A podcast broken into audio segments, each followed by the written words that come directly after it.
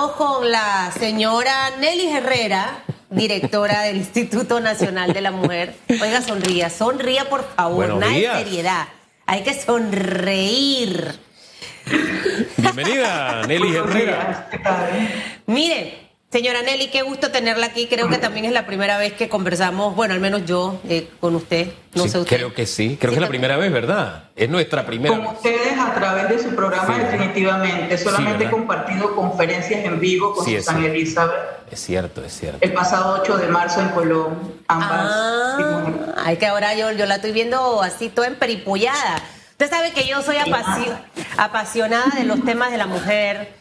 Eh, no, soy no soy feminista, pero, pero porque a veces la gente suele confundir una cosa con la otra.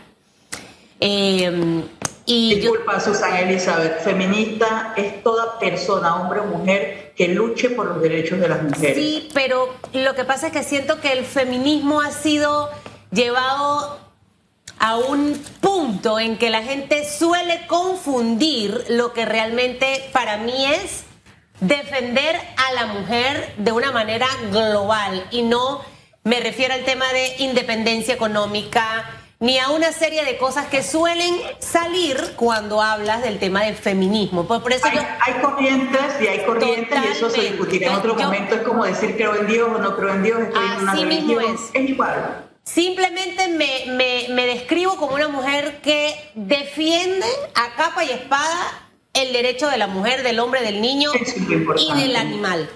Ahora bien, bueno. en los últimos años hemos visto, licenciada, el aumento de casos de violencia hacia la mujer.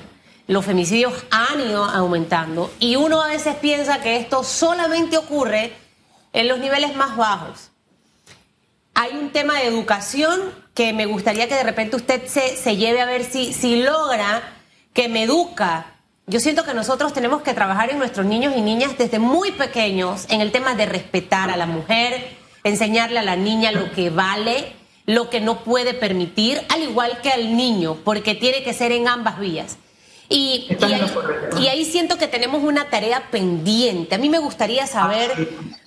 ¿Qué usted está haciendo? ¿Hacia dónde usted cree que podemos aportar todos para tratar de bajar esto? De que la mujer se atreva, no es que se atreva, ¿sabe qué? Que no se aguante ni una. Es que la primerita cosa que usted vea, usted tiene que cortar palitos. Susana Elizabeth, permíteme hacer una radiografía en cuanto a todo lo que tú has mencionado. Partamos de un hecho histórico. Existe la ley 82 y en la ley 82 se establece el Comité contra la Violencia en la Mujer. Este comité está integrado por 20 or- instituciones, 15 de gobierno y 5 de la sociedad civil. Entre esas está el Ministerio de Educación, el Ministerio de Salud, incluso tiene voz el Consejo Nacional de Periodistas. ¿Por qué te explico esto? Porque debería existir un plan estratégico nacional contra la violencia en la mujer. Y a pesar de que esta ley se crea en el 2013, no existe tal plan. Si nosotros no planificamos, tenemos un problema. Y desde ahí partimos. Al no existir un plan, la, todo lo que se le señala como responsabilidad al Ministerio de Educación, la mayoría de esas cosas no se están cumpliendo. Y es donde justamente ha señalado la única manera de nosotros poder transformar o desconstruir ese pensamiento machista, agresivo, esta sociedad violenta en la que vivimos, es trabajar desde la educación. Obviamente educación desde el hogar y formación desde el sistema educativo. Nosotros no vemos dentro de la currícula eh, ni siquiera una transversalización formal el tema que radique la violencia y la violencia en general, porque independientemente tenemos que ser muy claros en que la violencia no tiene género. Partiendo de este hecho, tenemos una cantidad de responsables que no han estado jugando su papel histórico. En este momento, nosotros lo que encontramos, ¿verdad?, es toda una situación que ha evidenciado mucho más la violencia y nos preocupamos y, preguntamos cómo llegamos al estado actual en que estamos. Bueno, es que ha habido todo un abandono histórico y ahora nos toca con urgencia poder remediarlo. Nosotros desde el Instituto Nacional de la Mujer somos los regentes del Comité contra la Violencia en la Mujer, que es el CONVIMO, y desde ahí estamos trabajando un plan estratégico que debe estar listo para el 25 de noviembre presentarlo a la faz del país. Si tienes un plan estratégico, entonces cada una de las instituciones podrá desarrollar su, su propio plan de acción.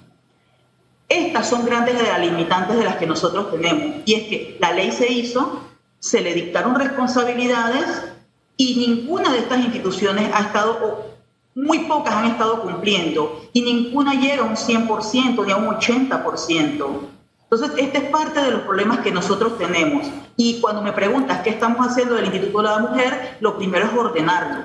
En este mismo sentido, a la ausencia de suficiente personal y presupuesto para nosotros llegar a nivel nacional, nosotros solamente tenemos 15 centros de atención, pero nosotros deberíamos, o la aspiración, el ideal sería tener en cada corregimiento un centro que garantice orientación para las mujeres.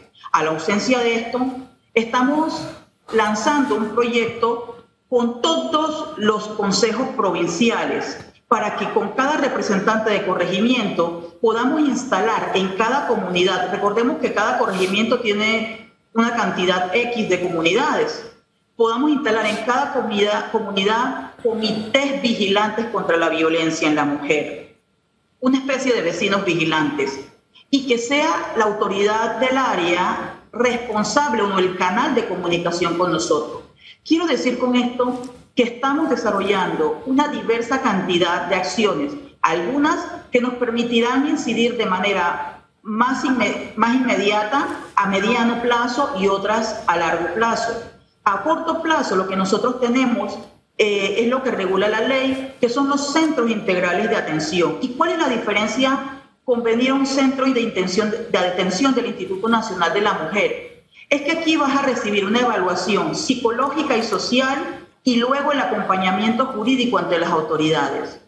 Gran parte del problema es que una gran población que nosotros atendemos ya habían ido a otras autoridades competentes, entendamos a la fiscalía, pero también tenemos que ser justos. Los fiscales no tienen un equipo de psicólogos y trabajadores sociales que les ayuden a, poder leer, ¿verdad? Eh, a simple vista, es si la realidad que está viviendo esa mujer y poder tipificar qué tipo de violencia es. Y entendemos que es muy difícil para ellos. Por eso es que nos hemos sentado con el señor procurador y hemos estado trabajando en esa urgencia y necesidad de especializar en materia de la lucha contra la violencia a los fiscales y demás. En este mismo sentido, ya hemos iniciado en la capacitación en cuanto a los jueces de paz. Son muchas las acciones que nosotros estamos desarrollando en estos últimos siete meses de manera urgente porque es evidente que los niveles de violencia han ido en aumento y los últimos casos lo que han hecho es impactar y llamar la atención porque nos hemos dado cuenta que así como hubo un caso donde dos mujeres, madre e hija, fueron asesinadas a machetazos por un hombre días después, y estamos hablando de la comarca en Canquintú, vemos el caso de un nivel social totalmente diferente, de una figura pública en el centro de la ciudad, y creo que esto ha causado mucha consternación, y independientemente de, de las figuras afectadas, lo que la mayoría de las veces pensamos es que al ver a una persona podemos reconocer si es víctima o no de violencia. Y no, cada uno lleva una historia por dentro de la que no conocemos. Y es por eso importante, es importante no juzgar, no señalar, Así es. Guardar silencio y dar apoyo. Fíjese que usted usó varias frases con las que me he quedado. Eh, eh, de algunas quisiera tener eh, clarificación. Eh, y, si es en cifras, mucho mejor para dimensionar el problema. Usted dice que la violencia contra la mujer ha aumentado. Denos cifras, por favor. Por ejemplo, recuerden que somos varios intervinientes en el tema de violencia. Quiere decir esto, por ejemplo, en lo que va del año nosotros hemos atendido, desde el Instituto Nacional de la Mujer, hemos atendido 6.000 casos cuando analizamos las cifras de la Policía Nacional, han atendido más de 8 mil, casi 9 mil casos. Cuando vemos las cifras del Ministerio Público, a la fecha, si no me equivoco, van casi 13 mil casos. Cuando nosotros analizamos los femicidios y nosotros vemos del 2015 que hubo 29 casos, pareciese, y la mayoría dice, que hubo un aumento exponencial. No, el año siguiente hubo 27, hubo 26, y en el año, y que son significativos, y que claro que son alarmantes, pero fíjate que pasaron desapercibidos y nadie hablaba de esto. Cuando en la pandemia, en diciembre, hablamos eh, de que se habían dado 31 femicidios eh, durante la pandemia, todo el mundo se asombra, pero es que el año anterior solamente eran, eran dos casos de diferencia. ¿Significativo? Sí. ¿Que ha habido un aumento? Sí. Pero quizás ha habido un aumento mucho más de la denuncia. Exacto. Porque lo que ha estado latente siempre es la violencia y la violencia silenciosa. De esas que no denuncian porque no se atreven o porque no tienen instituciones, porque el Estado no ha llegado cerca donde están ellas para poder no saben, no saben cómo hacerlo. Y ahí hay una tara social también, disculpa Susan, una tara social de que sabemos del problema como sociedad, pero nos hacemos como que no es nuestro problema y es un problema de la sociedad. Porque otra de las frases que usted dijo y con la que me quedo es que la violencia no tiene género. Tal vez al principio, tal vez al principio lo que decía Susan con el tema del feminismo era es una corriente que plantea que el hombre es violador, que el Estado es violador, que el Estado, que la sociedad es patriarcal. No, parte de los hombres y son violadores, no los hombres los que son violadores. El violador, ese es el violador, el que viola es violador. No es que los hombres son violadores. O sea, no es una lucha entre hombres y mujeres, porque al fin y al cabo el pilar de la vida es el hombre y la mujer, son los dos pilares. Y sin esos dos pilares no hay vida ni sociedad. Entonces, no es que seamos adversarios, sino tratar de entender un problema del que a veces no queremos hablar con la franqueza que debemos hablar. Ese, sincerarnos nos va a llevar a que no veamos como que ese es el problema de ellos, no, es el problema de todos. De todos. Así es, excelente definición. Lo único que yo puedo resaltar en este, en este tema y que es importante y, que no va a ser un tema de debate hoy porque no es lo que nos tiene sentados hoy aquí, es el hecho de que nosotros tenemos que recordar algo. Hace 80 años la mujer ni siquiera podía votar en este país. Las transformaciones sociales, la, desconstrucción del pensamiento humano no es un tema que va a llevar dos, tres días ni un año.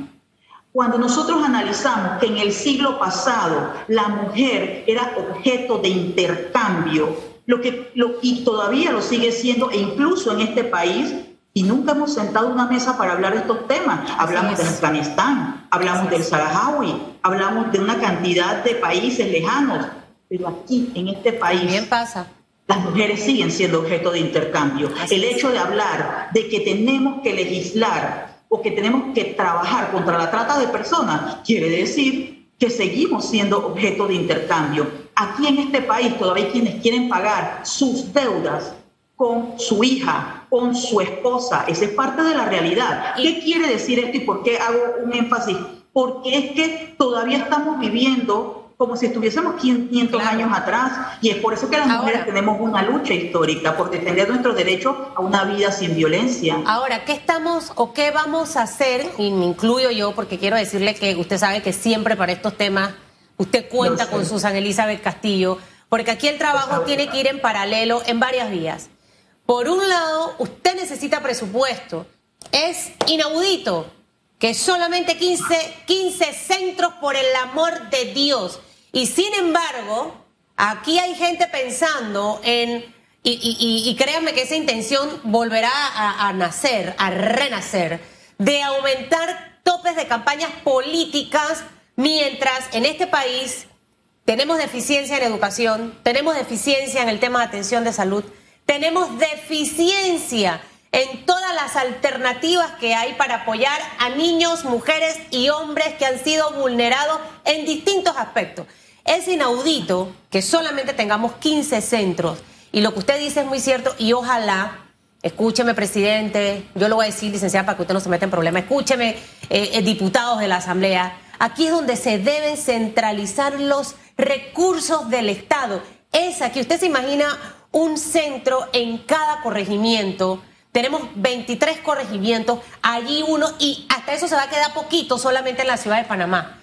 ¿Y para qué? Para empezar a educar a la mujer. ¿Cuáles son mis derechos? ¿Qué no debo permitir que ocurra en mi vida? Y en paralelo trabajar, porque la parte psicológica de agarrar una mujer que ha sido destruida, ya sea físico o verbalmente, es dura hacer que esa mujer vuelva a creer en ella y que vuelva a retomar esos sueños. Entonces es un trabajo que necesita mucho recurso. ¿Qué va a hacer usted para esto? Porque obviamente es difícil el poder que le den todo esto. Ha conversado, eh, ha elevado esto, no sé si al MIDE, ha conversado con la Asamblea. Segundo, por ahí había una iniciativa también referente al tema de la norma que actualmente rige el tema de la violencia hacia la mujer. Quizás eh, de, reforzar, de revisar la ley, de ver qué hay que cambiar, porque los tiempos también han cambiado mucho. Eh, en, esa vía, ¿qué está haciendo, licenciada? Te cuento que estamos en eso. Nosotros estamos trabajando en, cuatro ejes en el tema de, violencia. Uno es el fortalecimiento institucional, definitivamente que estamos trabajando en el empoderamiento político, en el económico de la mujer, pero en el tema del empoderamiento físico, que tiene que ver todo con el tema de violencia, necesitamos un fortalecimiento institucional. ¿Qué, qué es lo que has señalado tú en este momento? Nosotros, ¿qué hemos hecho? El Ministerio de Economía y Finanzas nos recorta de los 6 millones de presupuesto a 5. Pero también yo tengo que entender algo, y es que ellos se basan en la buena o mala ejecución presupuestaria histórica. Desde que hemos tomado todo este tema, hemos hecho un reordenamiento y nosotros hemos ejecutado de manera ejemplar nuestro presupuesto y así lo pudimos sustentar frente a la Asamblea de Diputados. Hicimos toda una presentación donde pudieron la Comisión de, de Presupuesto, nuestra vista presupuestaria, analizar esta situación. Y quiero que sepan que tengo que reconocer eh, a, la Comisión de Presupuesto y me quedo con las palabras de la diputada Zenobia, quien le solicita en ese momento al MEF que reconsidere los recortes que habían hecho para que podamos nosotros contar con un presupuesto más justo. Imagínense, nuestras proyecciones eran a 24 millones. Es ahí donde cuando hablamos de todos estos temas que mencionábamos hace un momento, de esta lucha que pareciese una lucha de poder entre hombres y mujeres y que no lo es, es que cuando nosotros hablamos de los delitos, y, quizás le respondo un poco a, Hugo un, poco lo que me preguntaba, el, principal de, el primer delito es el tema de narcotráfico eh, y este tipo de delitos. Y el segundo tiene que ver con violencia doméstica. Pero cuando analizamos cómo se distribuyen los presupuestos para ambos temas, uno tiene quizás un 100% de presupuesto mayor al que tiene el tema de, la lucha contra la violencia en la mujer. Entonces quiere decir que históricamente el Estado no ha priorizado los temas sociales y mucho menos el tema de violencia contra la mujer. Entonces, es parte de lo que nosotros estamos haciendo, estamos eh, planteando las reconsideraciones, eh, las urgencias más notorias que tienen que ver también con la necesidad de más albergues a nivel nacional. Nosotros no solamente tenemos en funcionamiento dos albergues. Y una de las medidas para garantizarle protección a las mujeres es poder brindarles un albergue digno. Disculpe, disculpe que haga un alto allí. ¿Cuántos albergues tienen funcionando? Solamente hay tres. Ninguno ha sido una inversión del Estado, todos han sido donaciones históricas que se han hecho. Solamente hay dos funcionando, uno que, se, que donó la Unión Europea pero nunca ha podido funcionar y en estos momentos CCT y el municipio de Colón nos están ayudando a adecuarlo para que antes que termine el año podamos habilitarlo. Eh, esta es la realidad que nosotros tenemos. ¿Y qué termina pasando? Que una mujer de la provincia de Los Santos cuando le dices que la vas a albergar en el más cercano, que es Chiriquí, obviamente te dice, no, no acepto la medida de albergue y me arriesgo a regresar a mi casa al lado de mi agresor, que quizás pierda la vida, pero es que no puedo, no puedo ir, ir tan lejos y no le aceptan la medida por un tema de lejanía. Entonces son varios componentes de lo que tenemos que analizar y bien lo han señalado ustedes. Ustedes tienen una radiografía muy clara de, de la situación y es que hay todo un sistema que ha vulnerado históricamente los derechos de las mujeres. Y lo que estamos haciendo en estos momentos como gobierno nacional es una recomposición, un ordenamiento que permita la defensa y la atención, como mandata la ley, de aquellas especialmente, de todas, pero muy especialmente de aquellas que han sido violentadas y que son víctimas de la violencia. Eh, Qué triste, ¿verdad? Graciela, gracias por conversar esta mañana aquí en Radiografía. Muy triste y decepcionante. Mire, yo no puedo evitar eh, mostrar algo de emoción cuando se dicen estas cifras, porque uno convive con este fenómeno de la violencia. Y es difícil a veces teniendo una asamblea que decide a quién le da plata y a quién no le da plata, transmitirle estas cosas, porque a veces uno escucha discursos donde empiezan con aquello de que yo soy hombre y tú, yo soy hombre y tú no eres hombre. O sea, estamos en esa época todavía, tristemente. Y escucharlo hablar de millones para mis campañas, para lo que yo quiero hacer, cuando hay una necesidad social sentida que marca la diferencia en muchas ocasiones entre la vida y la muerte de un ser humano. Eso es de verdad incomprensible. Y cuando a uno le toca trabajar de cerca con este tipo de fenómenos sociales, uno no, uno se mueve como ser humano. Dos albergues a nivel nacional funcionando y hablando de millones para campañas políticas. Y que han sido donados, peor Y que han sido donados. Entonces, ¿qué, tipo de sociedad estamos construyendo? Eh, sí, en mi casa tratamos de formar a nuestros hijos en nuestro caso, eh, al varón, no, no, no, tú no le hablas así a tu hermana y a ella, no, no, así no se le habla a una mujer, a un hombre, porque tiene que ser en dos vías. Pero esos esfuerzos en casa no tienen el auxilio del Estado cuando te encuentras con una situación como esta, porque el que puede manejar el tema de los millones dice, no, eso es para mí. El problema social, allá que se arreglen. Pero si algo le prometemos a ustedes y a la sociedad es, que seguiremos haciendo esa lucha como gobierno nacional. Eso no tengas duda, porque este tema estaba invisibilizado. Y como gobierno nacional lo estamos haciendo, pero ¿sabes cuál es la gran diferencia? Que hoy también contamos con ustedes, los medios de comunicación, como aliados en este tema. Y esto ha marcado una diferencia y les tengo que agradecer y reconocerles este apoyo que ustedes nos han dado, que permite sensibilizar a la sociedad, pero también a los tomadores de decisiones. Así que yo hago un alto para agradecerles a ustedes por todo ese apoyo que han estado brindando en esta lucha en contra de la violencia. Y ojalá que no vayan a tomar ningún tipo de represalia, lo voy a decir aquí, porque al final las cosas hay que decirlas como son. Las cosas hay que decirlas como son. Miren, nada más no han muerto las esposas, las parejas. Este caso de la comarca no es el primero donde el hombre asesina a la mujer y a la suegra.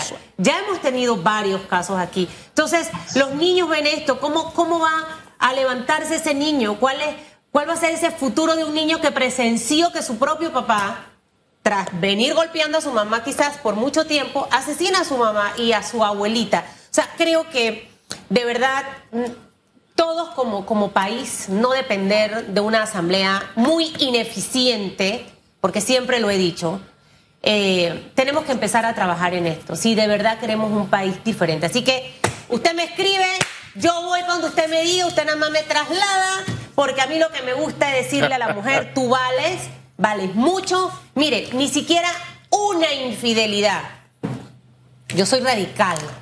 Usted no acepte, pero cuando usted acepte una cosa, vienen más y más y más. Entonces después se está lamentando, desperdicié mi vida. Por ahí empieza la cosa. Usted converse conmigo y llegará lejos. gracias, gracias. Nelly, que tenga buen día. Ay, Dios mío, no es